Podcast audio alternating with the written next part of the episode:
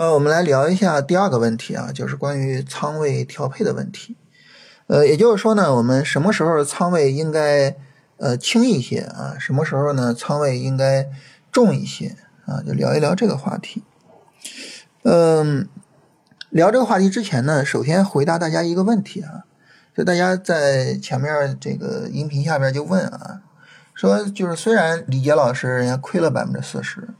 啊，但是呢，这个价值投资长期持有是吧？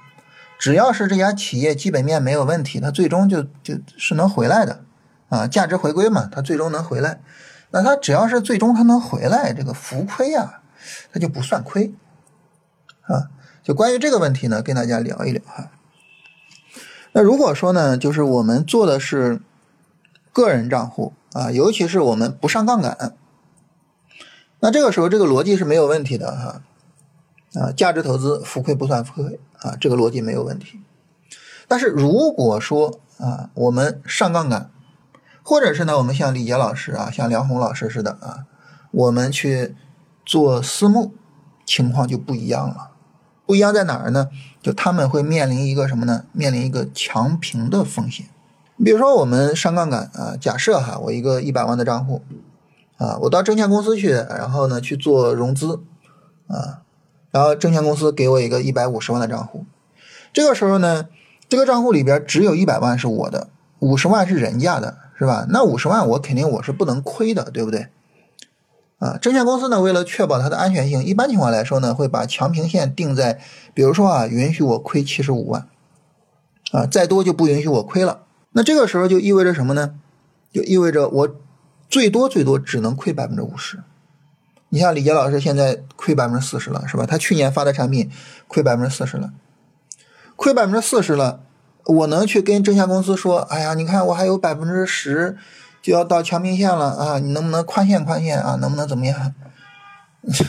人家会搭理我们？不会，是吧？如果说不幸再跌百分之十，那证券公司就毫不手软，直接给我强平掉。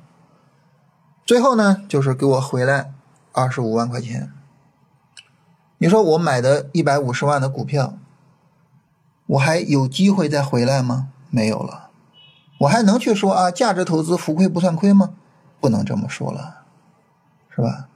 我顶天顶天就是我，我这二十五万我才买成股票，顶天就这样。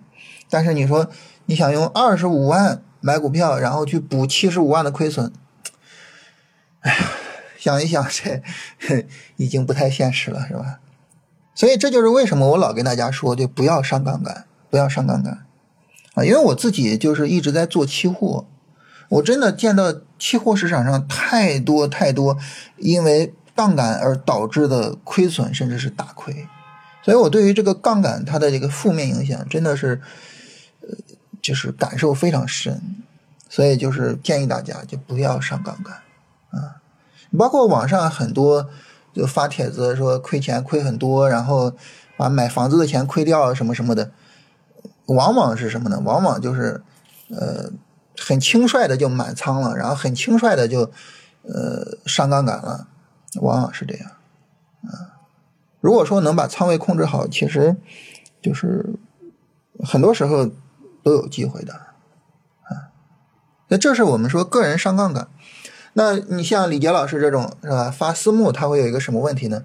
一般的私募产品都会有一个清盘线，啊，很多时候会把清盘线设在零点七啊，也就是亏百分之三十会清盘。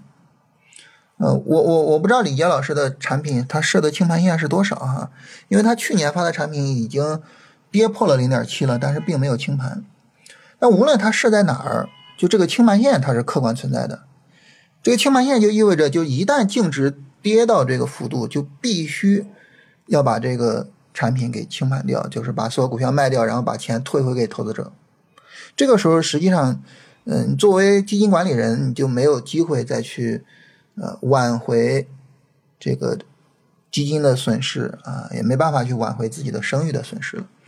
而对于客户来说，就没有办法再去挽回自己的金钱损失。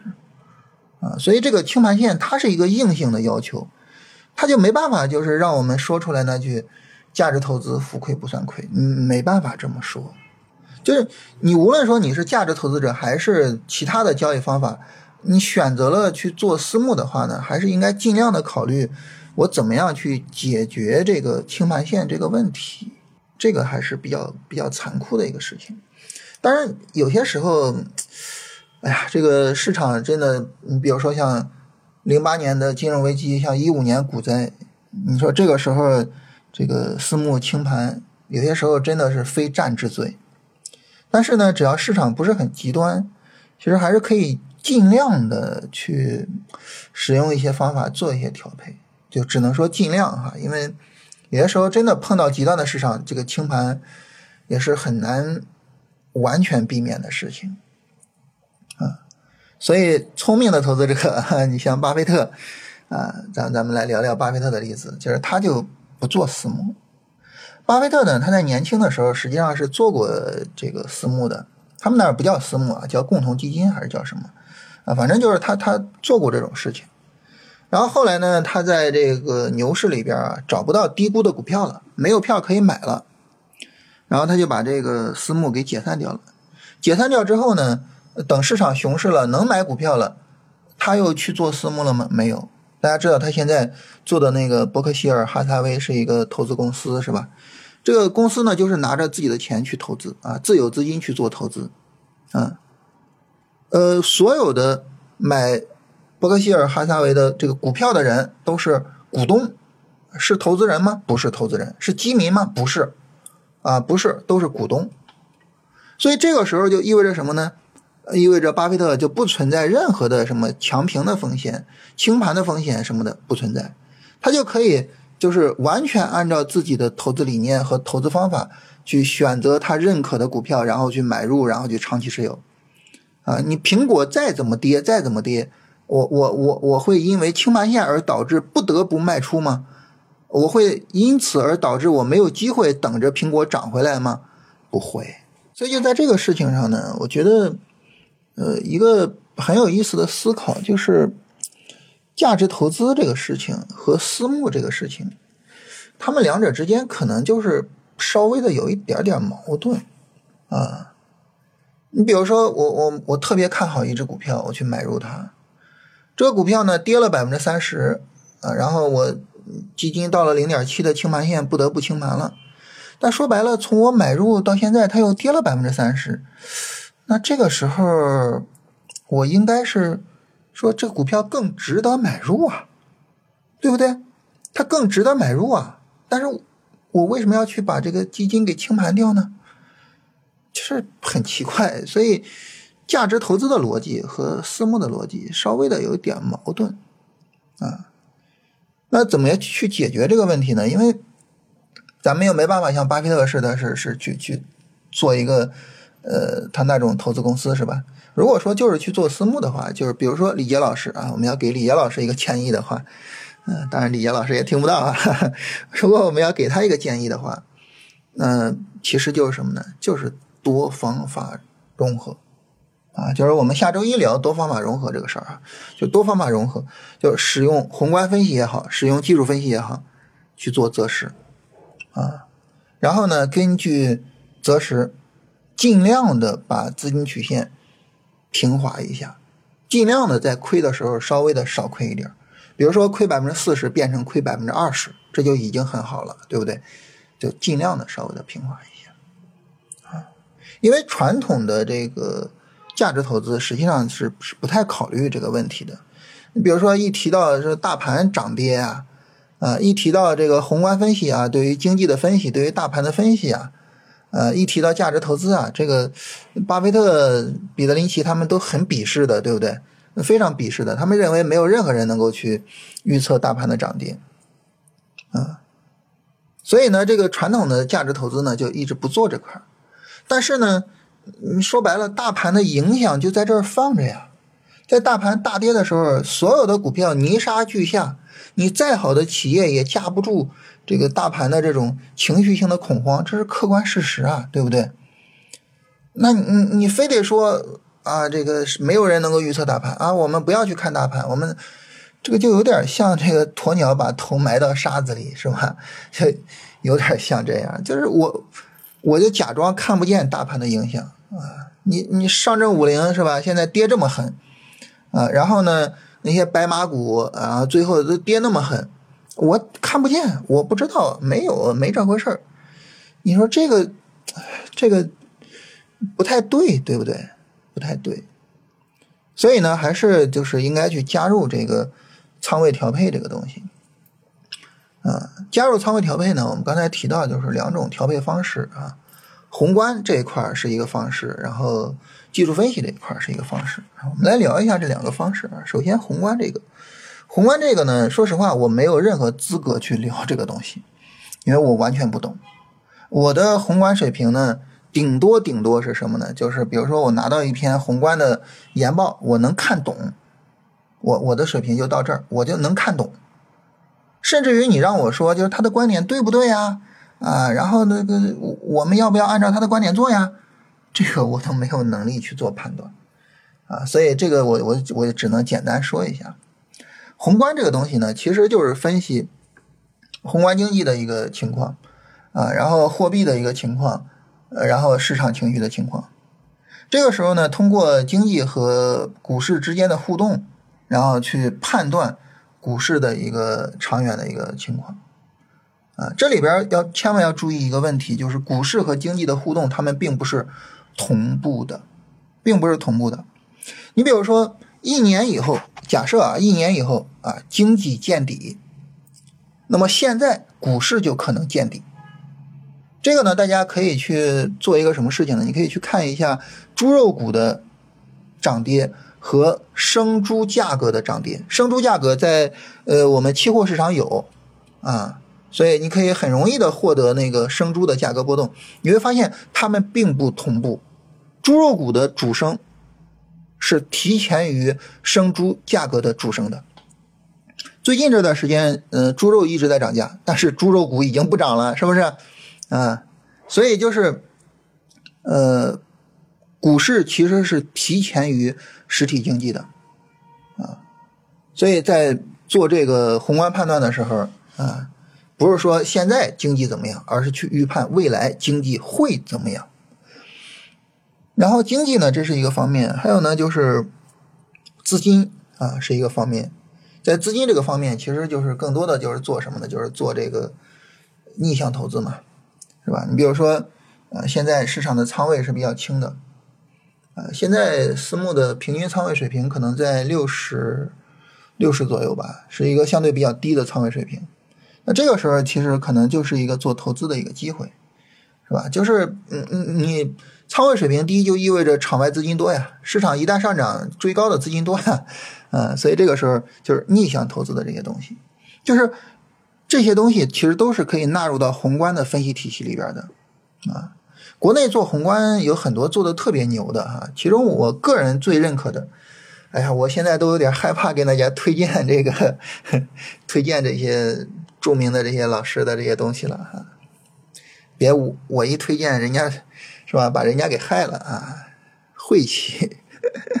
呃，就是我自己最认可的就是半夏投资的李贝老师啊，我觉得非常非常牛啊，我非常非常认可他。对于他们来说呢，就除了说我通过宏观去分析市场，还有一个做宏观的人非常。嗯，重要的一个地方就是他们会使用一些综合性的投资品种，呃，然后呢去做一些呃比较复杂的投资组合。它不像我们似的，就是傻了吧唧的纯多头。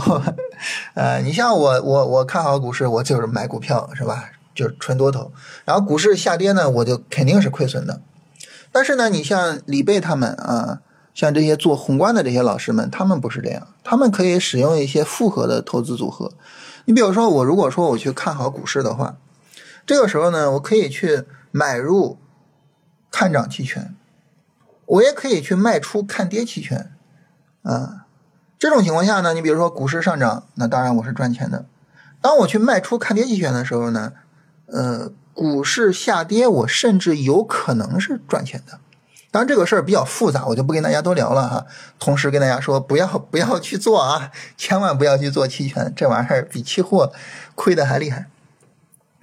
然后就是比如说期权这种工具啊，就是我我我可以直接去做它们，也可以怎么样呢？你比如说，当我买入股票之后，我可以买一张呃股市的看跌期权来保护一下我的单子。这个时候，如果市场涨了，哎，那没得说，是吧？我就挣钱了。如果市场跌了呢，我的股票亏钱，但是我买的那个看跌期权赚钱，我也可以对冲我的风险啊。所以从这个角度上来说呢，就是宏观的投资者，其实他们有很多东西是很值得我们去去去学习的啊。就他们有些时候能把回撤控制的特别好啊，就是这是。宏观这个角度，因为这个角度我确实是不懂哈，不好意思，我们我们就就简单就聊这些啊。然后呢，我说一下就是技术分析这个角度。技术分析这个角度呢，我觉得就是呃，就是从宏观上来说呢，就是波段的视角看行情，就以波段为视角，用波段去切分市场行情，然后从这个角度去看行情。呃，一个波段我们知道大概就是几个月的时间啊，一个波段调整，嗯，短则两三个月啊，长则四五个月，啊，今年春节之后的那个波段调整是我见过的，嗯，非常非常长的波段调整了啊，除了零八年我就没有见过那么长的波段调整，啊，这个四五个月是吧？然后一个波段上涨呢，也是差不多就是几个月的时间。那么，当我们以一个波段去波段的视角去看行情的时候，实际上就是我们把波段切分成波段上涨、波段下跌、波段上涨、波段下跌，然后这样去看待整体这个行情的切换。啊，就是做仓位调配、做资金调配这个事情啊，不要看得太细。啊，你不要说啊，我我短线怎么怎么样啊，超短怎么怎么样，不要看太细。啊，以波段为视角去看，把行情按照波段去拆，拆了之后呢？如果说我们只做纯投机啊，也就是说我只做，比如说做短线、做超短，我只做纯投机。假设啊，我们只做纯投机，这个时候就怎么做呢？波段下跌不做操作，然后呢，波段上涨去做。啊，就是我们之前跟大家聊嘛，就是说波段下跌要采取防守的态势，波段上涨呢要采取进攻的态势。啊，这个东西很长时间没跟大家聊过了，我不知道大家是不是忘了哈，是不是觉得生疏了？啊，就是。当我们只做纯投机的时候，我们做仓位调配可以这样，啊，波段下跌的时候，这个防守，大家说防守什么意思呢？理想化的就是我就完全不做就完事儿了，啊，当然在波段下跌的时候，可能也会有一些板块很突出，也会有一些板块有短时间的大幅度的涨幅，是吧？难免啊，但是呢，不看不做就完事儿了，啊。就就最简单的就这样。九月份的时候也有很多板块曾经有过一天或者是两天走的很好的时候啊，你像什么卫星互联网啊，像什么，哎，现在都有点想不起来了啊，煤炭呀，还有什么，就是就是你找总是能够找得着的啊，但是呢，没有没有必要，没有价值。但是你要说我我手痒，我就想做，那怎么办呢？不用剁手啊，剁手太残忍了。想做可以做啊，拿个一两成的仓位可以做啊，对吧？就是我们在做仓仓位调配的时候，千万千万不要觉得就要么就是一点都不做就是零，要么就得满仓，千万不要这样。就这种非常极端化的仓位调配，很难把仓位调配做好啊。这手痒想做可以啊，做个一两成。啊你做一两成解决手痒问题，就比情绪化操作啪一下子做的很重要好得多，对不对？啊，所以那想做没问题，想做就做就行了啊。但是呢，一定要把仓位控制好，一定要确保在波段下跌之中，我一定要少亏钱。我不能说我不能追求我不亏钱哈，绝对不能追求不亏钱，就少亏钱就可以了，嗯。那反过来呢，在波段上涨的时候呢，在波段上涨的时候就要尽量去做。波段上涨的时候呢，主线也比较明确啊。你比如说像现在现在这个市场，其实就是三个大的方向啊。这个信创是一个方向啊，信息技术创新是吧？然后医疗医药是一个方向啊，最后一个呢就是这个赛道是一个方向啊，风光储啊，赛道是一个方向。三个方向，那其实就主线很明确啊。你像上一波行情就主要就是赛道啊，主要就是风光储，然后锂是吧？主线很明确。这个时候呢，呃，我们去做投机，相对来说就比较容易赚钱。尤其是什么呢？尤其是这个时候，这个大盘也比较配合，大盘也一直在涨，是吧？相对来说也比较容易赚钱。那这种情况下呢，我们仓位就可以重一些，啊，仓位重什么呢？你比如说，啊，五六成、七八成，是吧？啊，就仓位就可以重一些，啊，所以这是整体上做这样的仓位调配，啊，波段下跌防守，波段上涨进攻。但如果说呢，我们不是只做纯投机啊，如果说我们也做一些投资的操作，啊，定投的操作，也就是说，如果我们也做一些价值投资的操作，那这个时候呢，我们的仓位调配就可以是什么呢？就是波段下跌展开之后，这个时候呢，个股呢它有一个相对呃比较低的一个价格，我就可以去研究啊，这个个股它值不值得我去做价值投资呢？我能不能去做定投呢？我就可以慢慢的开始去布局我的仓位，那就在波段下跌的中后期，咱咱不能说后期或者晚期或者末期，咱不使用这种词儿啊，因为咱不知道它要跌多久，是吧？我刚才说了，有的波段下跌两三个月很快结束了，有的四五个月，咱不知道。但是呢，我等它跌了两三个月之后，我开始投，这个时候你至少是中期了吧，对不对？你肯定不是波段下跌的早期嘛，至少是中期，所以我们就笼统的说啊，中后期。中后期呢，我们慢慢的就可以去下这种投资仓位。当然，这种情况下我们肯定会有浮亏，是吧？肯定会被套，肯定怎么样？但是很正常，很正常，对不对？因为我们知道价值投资浮亏不算亏，是吧？你你只有这个时候，你才有资格说浮亏不算亏啊，因为可能亏不了多少钱，可能就亏不了多少钱啊，浮亏不算亏，所以这个时候该做投资就做就可以了。好了，就做投资去安排，然后呢，在波段上涨的时候呢，我们的仓位，我们的投资仓位你就就持有嘛，嗯，波段上涨持有，然后等波段上涨这个涨到高位的时候再去出，是吧？然后我就开始去做投机，也就是说，我们以一个波段转折为分界线，啊，波段下跌的时候主做投资，波段上涨的时候主做投机，我们给每一个交易方法给它一个安身立命之所啊。不是说在任何时候我都要去做投资，也不是说在任何时候我都要去做投机，啊，这样呢，我们就需要什么？就需要在不同的这个操作上去分配仓位。你比如说，你有多少资金去做投资呀？有多少资金做投机呀？把这个仓位分配好就可以了，是吧？这是呃第二种情况，就是如果说你不是只做投机的话，就就这个注意一下。所以总体上来说呢，就是波段视角。啊，当然啊，我们知道这个波段波段的 N 字形啊，有时候上涨 N 就是大牛市，有时候下跌 N 就是熊市啊。在牛市和熊市上呢，我们又在整体上把仓位去调配一下啊。牛市的时候主要就是赚钱嘛，就可以大量的做啊。熊市的时候尽量的去规避一下风险啊。这个呢，相对来说比较好理解一些，我们就不多说了。主要是这个波段视角这个事情。大家大家仔细的琢磨一下，然后呢，呃，对着行情好好的看一下。就如果说我们能够按照这个波段视角，把我们的操作给安排好、管理好，就有没有可能我们把这个回撤能够降一下？就像我反复说的，我们能够把百分之四十的回撤能降到百分之二十，我觉得这就算成功了。啊，当然也有可能哈，也有可能就是因为我们就比如说。这个慢慢往里投，投的少，然后市场啪微转，然后我们赚钱赚的少，这也有可能。但是长期来说，我相信一定是控制回撤更重要一些，一定是这样的，是吧？啊，为什么呢？因为你说白了，你这个回撤大了之后，你挖的这个坑就很难填平啊。你回撤百分之四十，你得涨多少才能够涨起来呢？那你如果只回撤百分之二十的话，你相对来说就比较容易填平这个坑，对吧？